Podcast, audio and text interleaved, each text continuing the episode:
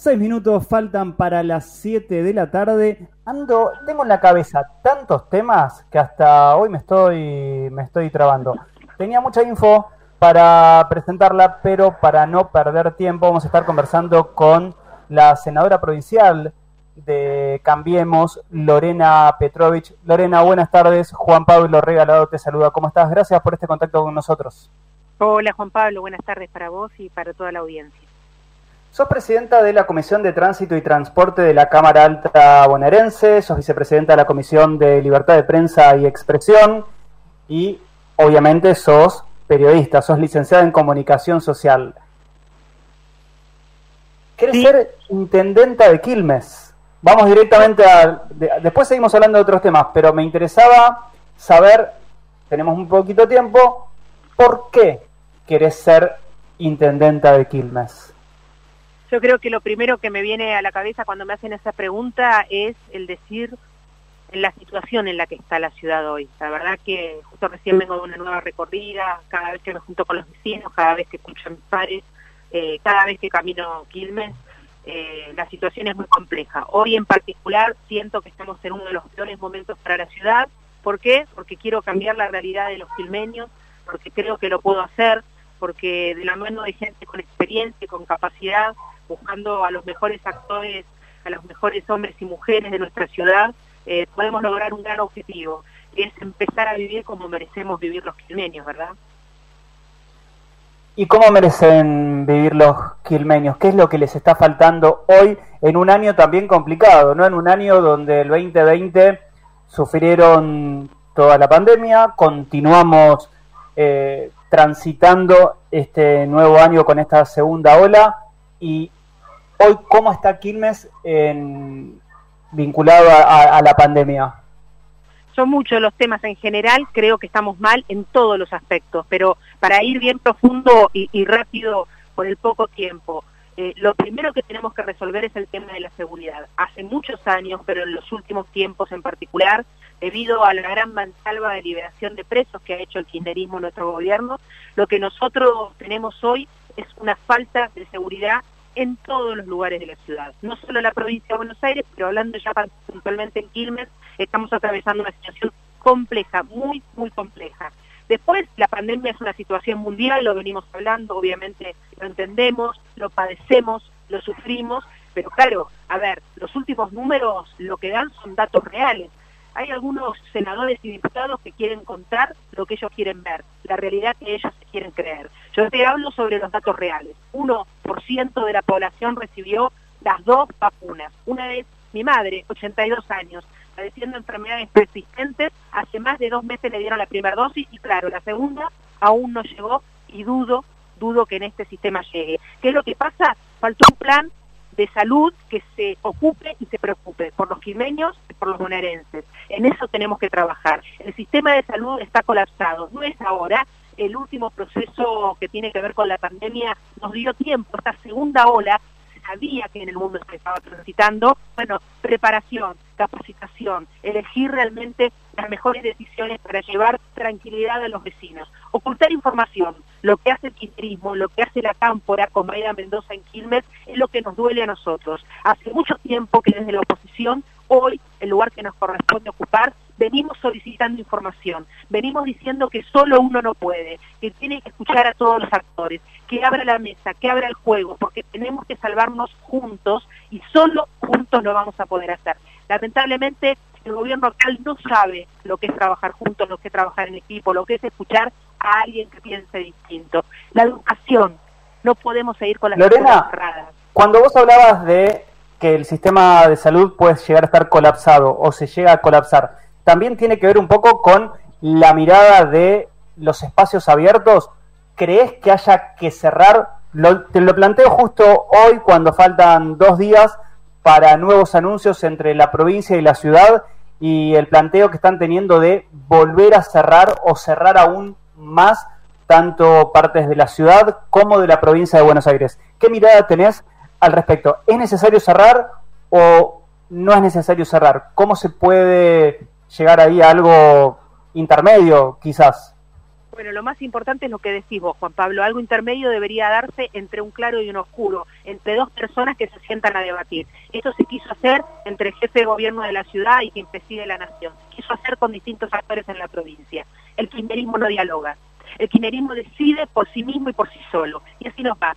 Que es lo que creo yo que no tenemos que seguir cerrando. Pero no lo digo yo, lo dicen los especialistas. Y lo que tenemos que abrir en forma urgente son las escuelas se ha comprobado con estos 15 días casi que llevamos con nuestros pibes de nuevo en casa, que no se ha bajado el foco de contagio. No son las escuelas, no son los clubes, no son los lugares de encuentro para la gente que se cuida.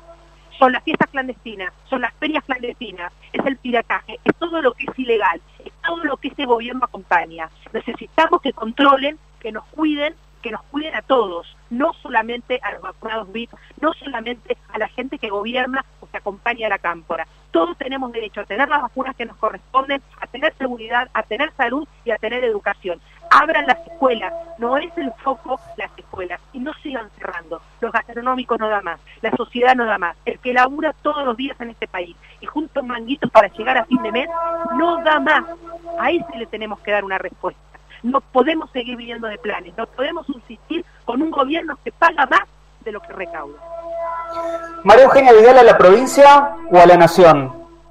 La opción, eh, ambas dos son, son factibles, son viables, eh, que sea el mejor lugar y donde ella se sienta cómoda y quiera hacer. Lo que sí te puedo decir es que Juntos por el Cambio tiene grandes protagonistas, tanto en la provincia como en la nación, y no tengo ninguna duda, Juan Pablo, que esta la próxima elección que falta muy poquito, que el oficialismo quiere ocultar, el oficialismo quiere llevar a no votar a la Argentina, el proceso más maravilloso que tenemos, que es el poder elegir a través del voto a nuestros representantes, se tiene que dar como se hizo en el mundo atravesando la pandemia. Y se tiene que dar con la paso, con la general, y bueno, este, claramente Juntos por el Cambio debe retomar y volver a ganar en esta elección para volver a ser gobierno del 23.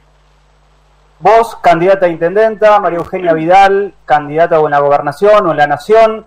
En diputados, Adrián Urrelli. ¿Y cómo sigue la cosa para este año? ¿Qué mirada tenés? Tenés 30 segundos para decirme.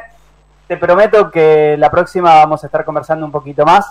Se nos, no, te enganchábamos, teníamos problemas de, de conexión, así que la idea es poder hablar tema a tema de todo lo que sucede en la provincia de Buenos Aires. De acá a septiembre y tu mirada sobre el corrimiento de las, de las pasos. Eh, te agradezco en primer lugar, Juan Pablo, eh, perdón la advertencia, pero a veces el poco tiempo y el tanto de información de querer expresar lo que uno siente este, me genera también hablar de, esta manera. En principio, gracias, gracias por comunicarte conmigo, por darme el espacio, por manejar este, este medio de comunicación con tanta libertad. Lo segundo a decir es que claramente estoy a disposición pero no solo de acá a septiembre, vos sabés que soy legisladora este, desde la provincia de Buenos Aires y en todo lo que pueda acompañar y donde necesites mi opinión, mi mirada o una reflexión que podamos hacer juntos, ahí voy a estar. En relación a qué necesita la nación, la provincia y cómo tenemos que seguir, eh, la mesa se tiene que abrir. Tenemos que sentarnos todos a debatir.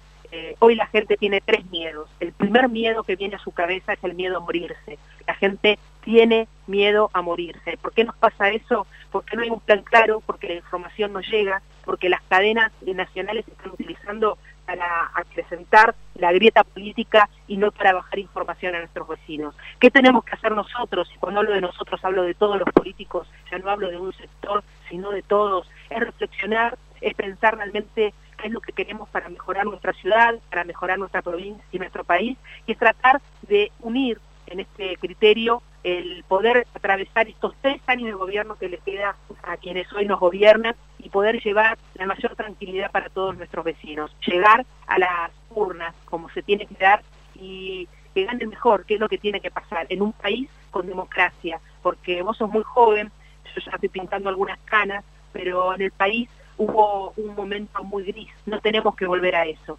Entonces, que el miedo no nos paralice, que nos sigamos cuidando, que usemos el barbijo, que tengamos distancia, pero no nos aferremos al miedo. Mientras ellos liberan detenidos por COVID, mientras ellos dejan que la inseguridad avance, nos encierran en casa y nos generan miedo. ¿Qué tenemos que hacer nosotros? Exigir, no parar de exigir. La vacuna tiene que llegar para todos por igual. Para todos tiene que llegar la vacuna. Para eso tenemos que juntarnos, tenemos que exigirla y tenemos que gritar a viva voz que el pueblo se tiene que hacer escuchar de la mejor manera, de la mejor manera posible, pasiva y que pueda dar un resultado más que positivo. Siempre me gusta cerrar las notas con lo que genero en mí, que es la energía positiva, es lo que quiero trasladar. A pesar de la pandemia, a pesar de que la gente no tiene un peso, de que muchos de los argentinos hoy quizás no sepan qué van a comer a la noche o cómo pagar sus cuentas a fin de mes, decirle esta tenemos que salir juntos, que una vez más nos tenemos que unir y que hay una sola bandera que nos tiene que unir a todos. En este momento es la celeste y blanca la que tenemos que trasladar de mano en mano, entendiendo que el de al lado no es un enemigo, sino puede llegar a ser simplemente un adversario político. Lorena Petrovich, senadora provincial de Juntos por el Cambio, gracias por este contacto con nosotros. Gracias a la radio que nos pasamos cinco minutos de nuestro horario solamente para poder terminar una charla ordenada con vos. Seguramente te vamos a volver a molestar, vamos a estar en contacto por otros temas y bueno, éxitos y muy buena semana. Gracias para vos, saludo para tu audiencia y siempre digo, despacho 330 del Senado de la provincia de Buenos Aires abierto para escuchar, para dialogar, para sumar críticas, allí los estoy esperando y los puedo recibir. El despacho 330 abierto para toda la comunidad. Muchas gracias. Gracias a vos.